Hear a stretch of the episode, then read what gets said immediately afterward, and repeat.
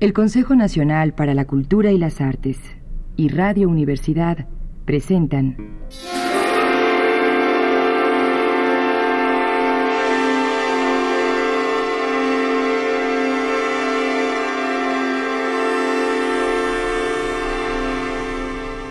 La llave del tiempo.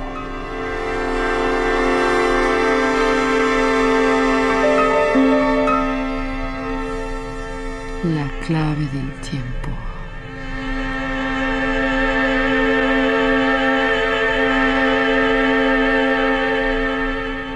La nave del tiempo.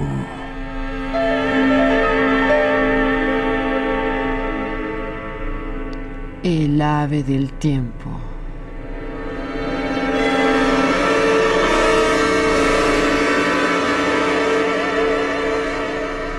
Relatos de Jorge Luis Borges.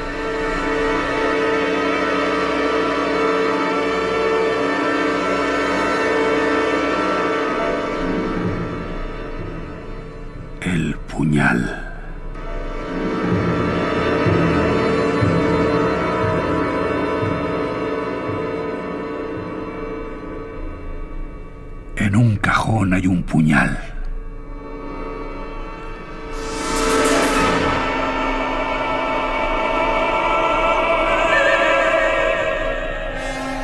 Fue forjado en Toledo a fines del siglo pasado.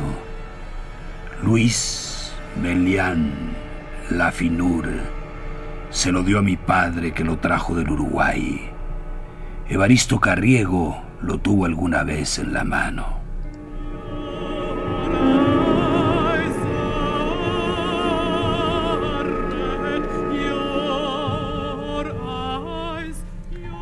Quienes lo ven tienen que jugar un rato con él.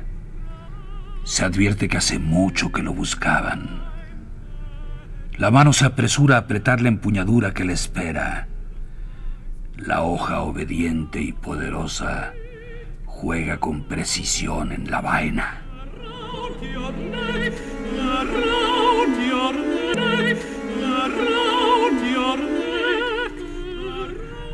Otra cosa quiere el puñal.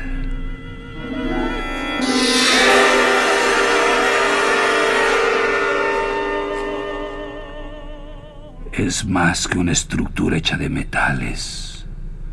Los hombres lo pensaron y lo formaron para un fin muy preciso. Es de algún modo eterno. El puñal que anoche mató un hombre en Tacuarembó y los puñales que mataron a César. Quiere matar. Quiere derramar brusca sangre.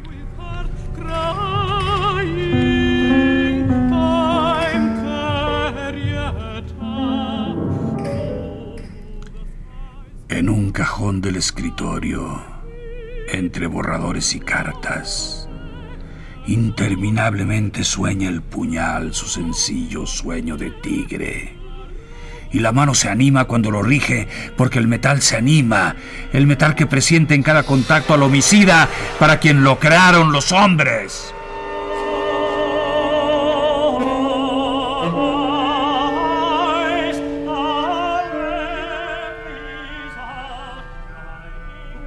A veces me da lástima. Tanta dureza, tanta fe, tan impasible o inocente soberbia. Y los años pasan inútiles.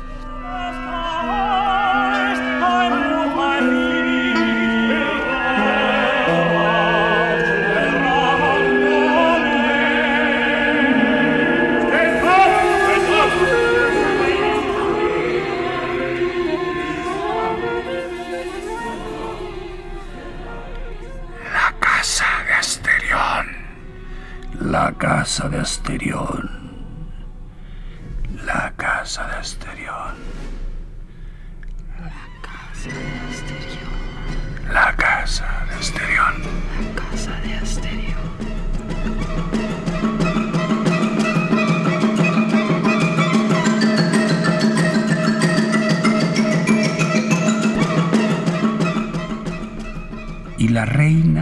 A luz un hijo que se llamó Asterión.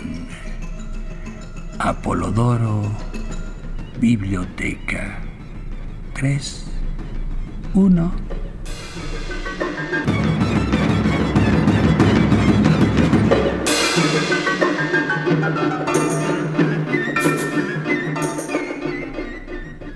Sé que me acusan de soberbia y tal vez de misantropía tal vez de locura.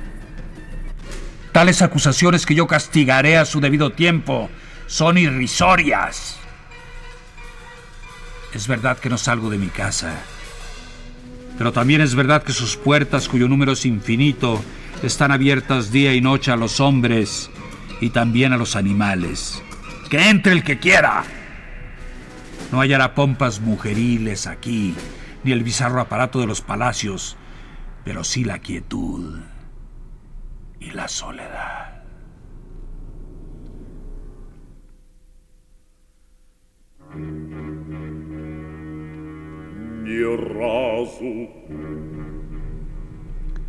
Asimismo, hallará una casa como no hay otra en la faz de la tierra. Mienten los que declaran que en Egipto hay una parecida. Hasta mis detractores admiten que no hay un solo mueble en la casa. Otra especie ridícula es que yo, Asterión, soy un prisionero. Repetiré que no hay una puerta cerrada. Añadiré que no hay una cerradura.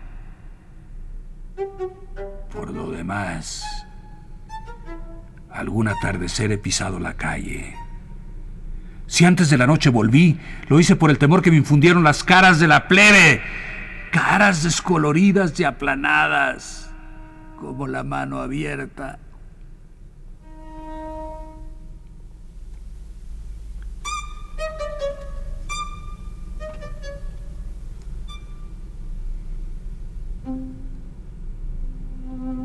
La gente oraba, huía, se prosternaba. Unos encaramaban al estilóbato del templo de las hachas, otros juntaban piedras.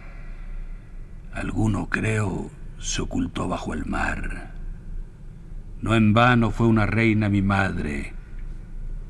No puedo confundirme con el vulgo, aunque mi modestia lo quiera.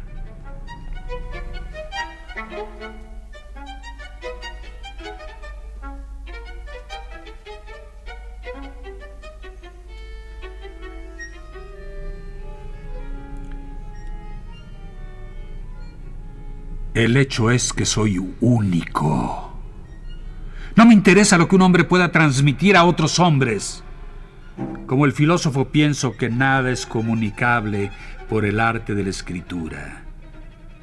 Las enojosas y triviales minucias no tienen cabida en mi espíritu, que está capacitado para lo grande.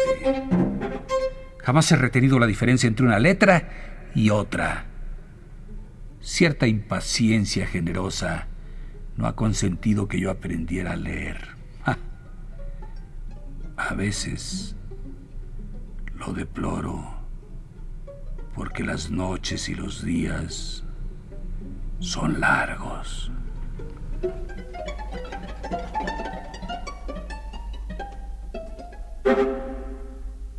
Claro que no me faltan distracciones. Semejante al carnero que va a embestir, corro por las galerías de piedra hasta rodar al suelo mareado.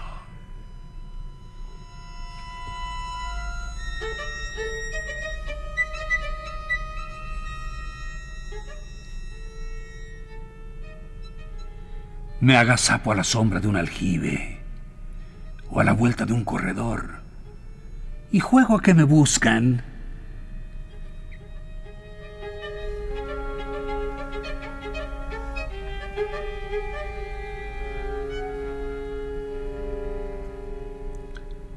Hay azoteas desde las que me dejo caer hasta ensangrentarme.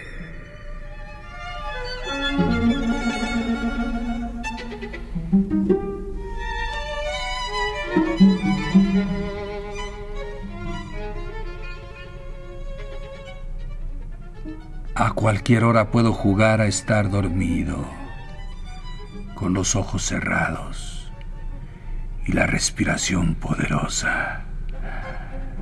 A veces me duermo realmente, a veces ha cambiado el color del día cuando he abierto los ojos.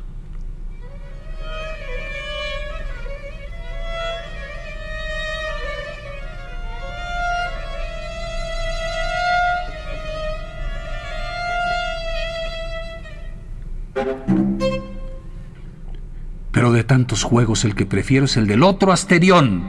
Fijo que viene a visitarme y que yo le muestro la casa.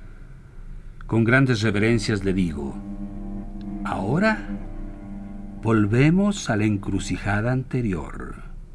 O, ahora desembocamos en otro patio. O, bien decía yo que te gustaría la canaleta o ahora verás una cisterna que se llenó de arena. O ya verás cómo el sótano se bifurca. A veces me equivoco. y nos reímos buenamente los dos.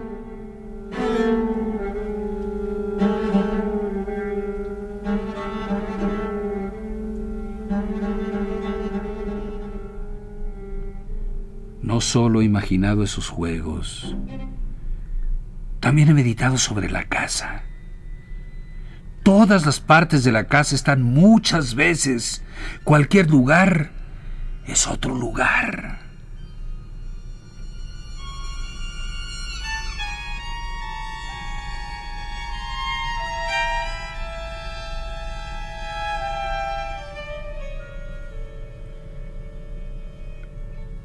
No hay un aljibe, un patio un abrevadero, un pesebre.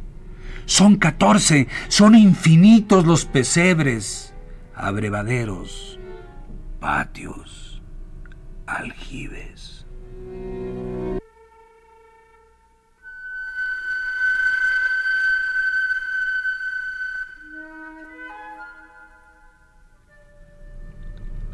La casa es del tamaño del mundo Mejor dicho, es el mundo.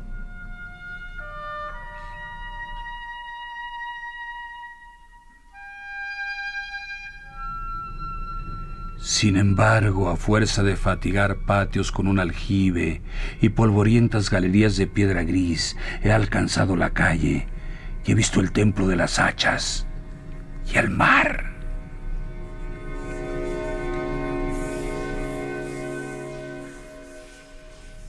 Eso no lo entendí. Hasta que una visión de la noche me reveló que también son catorce. Son infinitos los mares y los templos.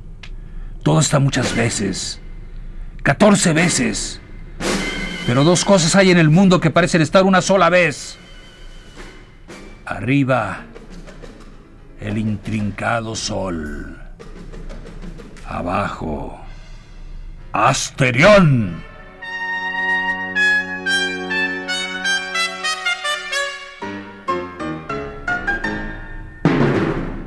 Quizá yo he creado las estrellas y el sol y la enorme casa, pero ya no me acuerdo.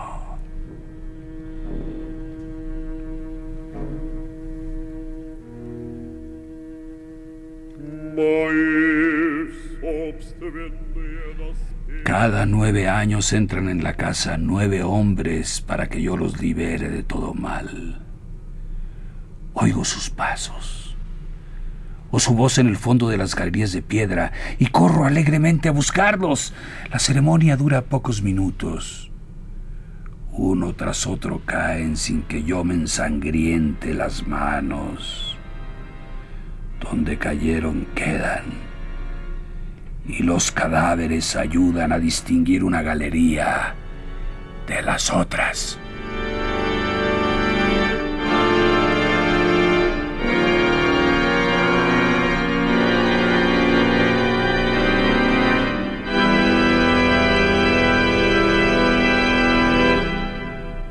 Ignoro quiénes son, Pero sé que uno de ellos profetizó en la hora de su muerte que alguna vez llegaría mi redentor. Desde entonces no me duele la soledad, porque sé que vive mi redentor y al fin se levantará sobre el polvo.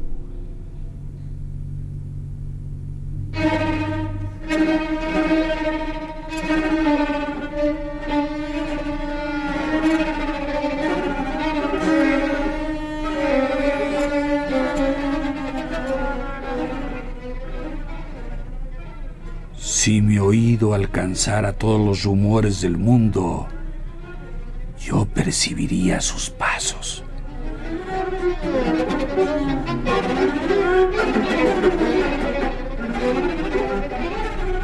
Ojalá me lleve a un lugar con menos galerías y menos puertas. ¿Cómo será mi redentor? me pregunto. ¿Será un toro? O un hombre? ¿Será tal vez un toro con cara de hombre? ¿O será como yo?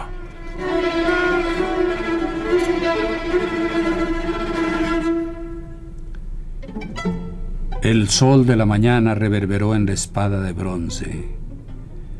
Ya no quedaba ni un vestigio de sangre. Lo creerás, Ariadna, dijo Teseo el Minotauro apenas se defendió.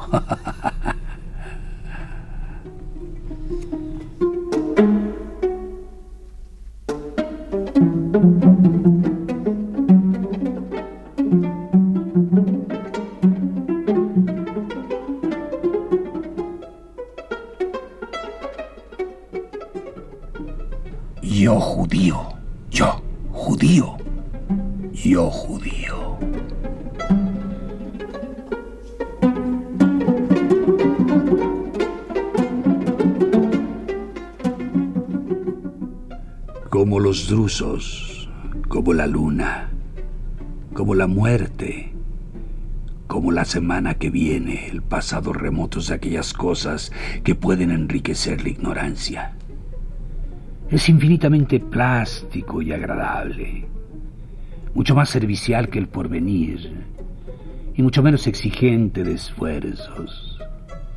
Es la estación famosa y predilecta de las mitologías.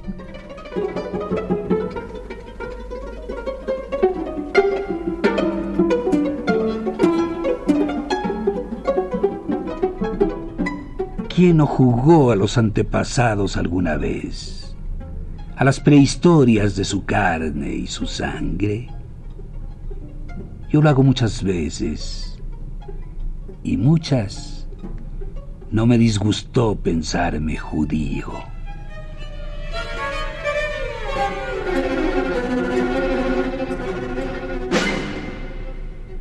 Se trata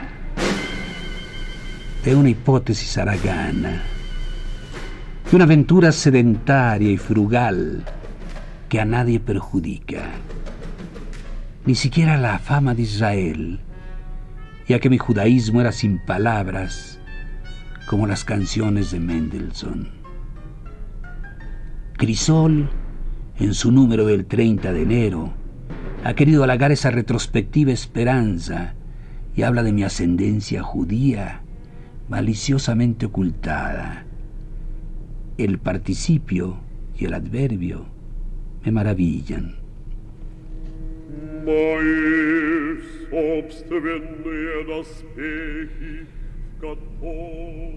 Borges Acevedo es mi nombre.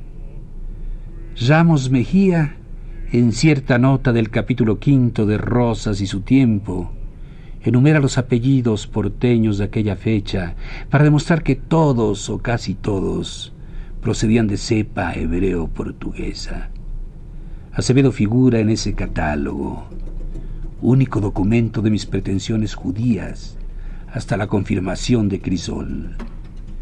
Sin embargo, el capitán Honorio Acevedo ha realizado investigaciones precisas que no puedo ignorar. Ellas me indican el primer Acevedo que desembarcó en esta tierra, el catalán don Pedro de Acevedo, maestre de campo, ya poblador del Pago de los Arroyos en 1728, padre y antepasado de estancieros de esta provincia, varón de quien informan los anales del Rosario de Santa Fe y los documentos para la historia del virreinato, abuelo, en fin, casi irreparablemente español.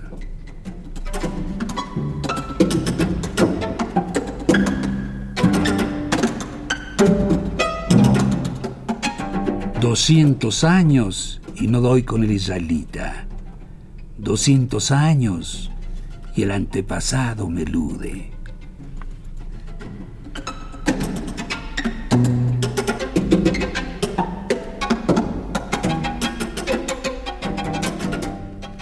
Agradezco el estímulo de Crisol, pero está enflaqueciendo mi esperanza de entroncar con la mesa de los panes y con el mar de bronce, con Heine, Gleiser y los diez Sefirot, con el Eclesiastés y con Chaplin.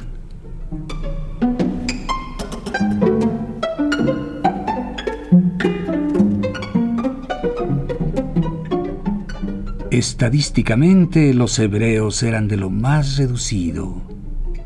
¿Qué pensaríamos de un hombre del año 4000 que descubriera sanjuaninos por todos lados? Nuestros inquisidores buscan hebreos, nunca fenicios, garamantas, escitas, babilonios, persas, egipcios, unos, vándalos, ostrogodos, etíopes, dardanios, paflagonios, sármatas, medos, otomanos, bereberes, britanos, libios, cíclopes y lapitas.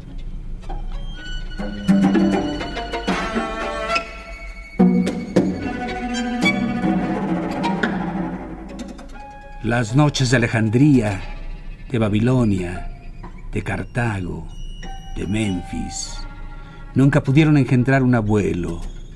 Solo las tribus del bituminoso mar muerto les fue deparado ese don.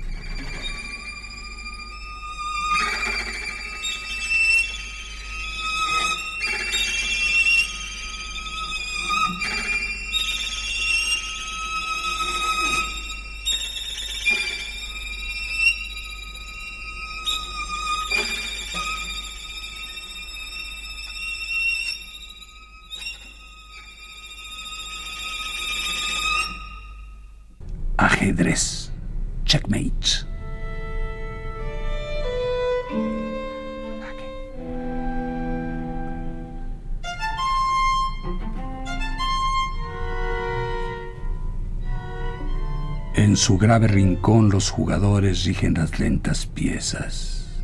El tablero los demora hasta el alba en su severo ámbito en que se odian dos colores.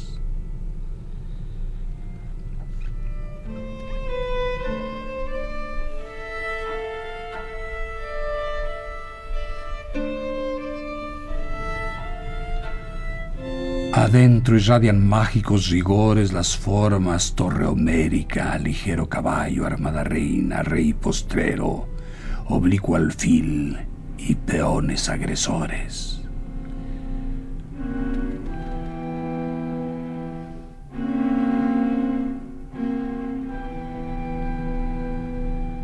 Cuando los jugadores se hayan ido, cuando el tiempo los haya consumido, ciertamente no habrá cesado el rito.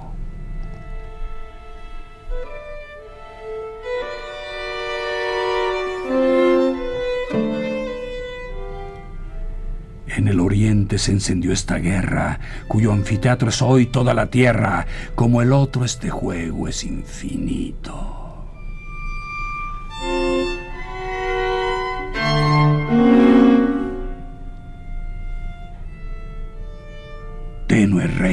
Sesgo alfil, encarnizada reina, torre directa y peón ladino, sobre lo negro y blanco del camino, buscan y libran su batalla armada.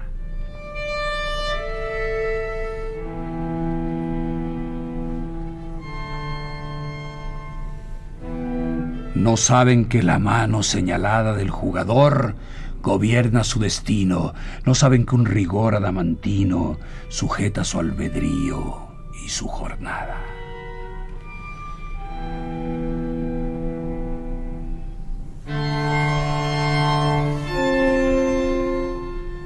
También el jugador es prisionero, las sentencias de Omar, de otro tablero, de negras noches y de blancos días.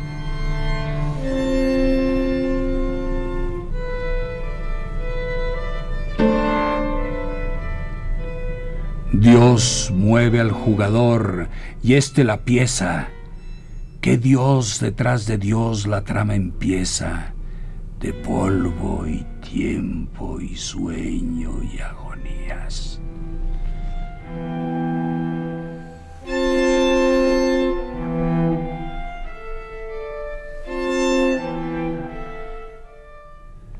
laberinto.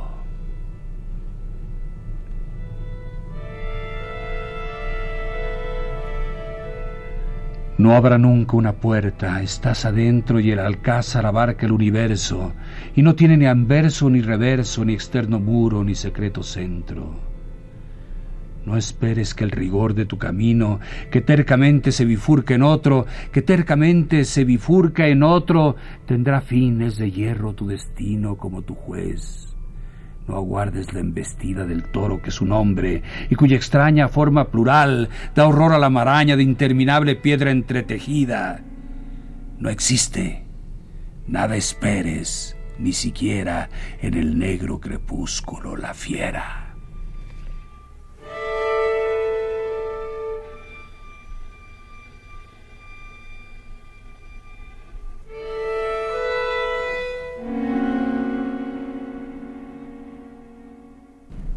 El Consejo Nacional para la Cultura y las Artes y Radio Universidad presentaron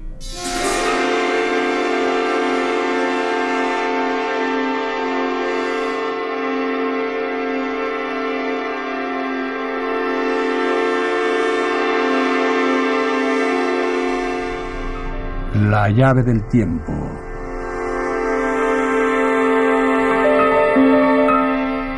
La clave del tiempo.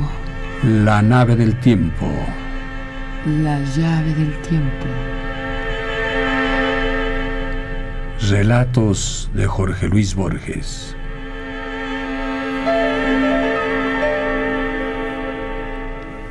Jorge Luis Borges nació en Buenos Aires el 24 de agosto de 1899. En 1914 viajó con su familia a Europa y se instaló en Ginebra, donde cursó el bachillerato. Pasó en 1919 a España. Allí entró en contacto con el movimiento ultraísta. En 1921 regresó a Buenos Aires y fundó con otros destacados escritores la revista Proa. En 1923 publicó su primer libro de poemas, Fervor de Buenos Aires. Con la aparición en 1944 de su libro de relatos más perfecto y famoso, Ficciones, la personalidad literaria de Borges adquiere una trascendental importancia.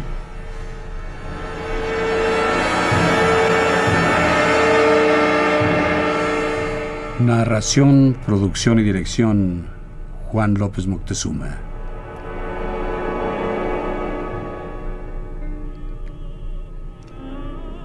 Controles técnicos Carlos Montaño. Musicalización Manuel Díaz Suástegui.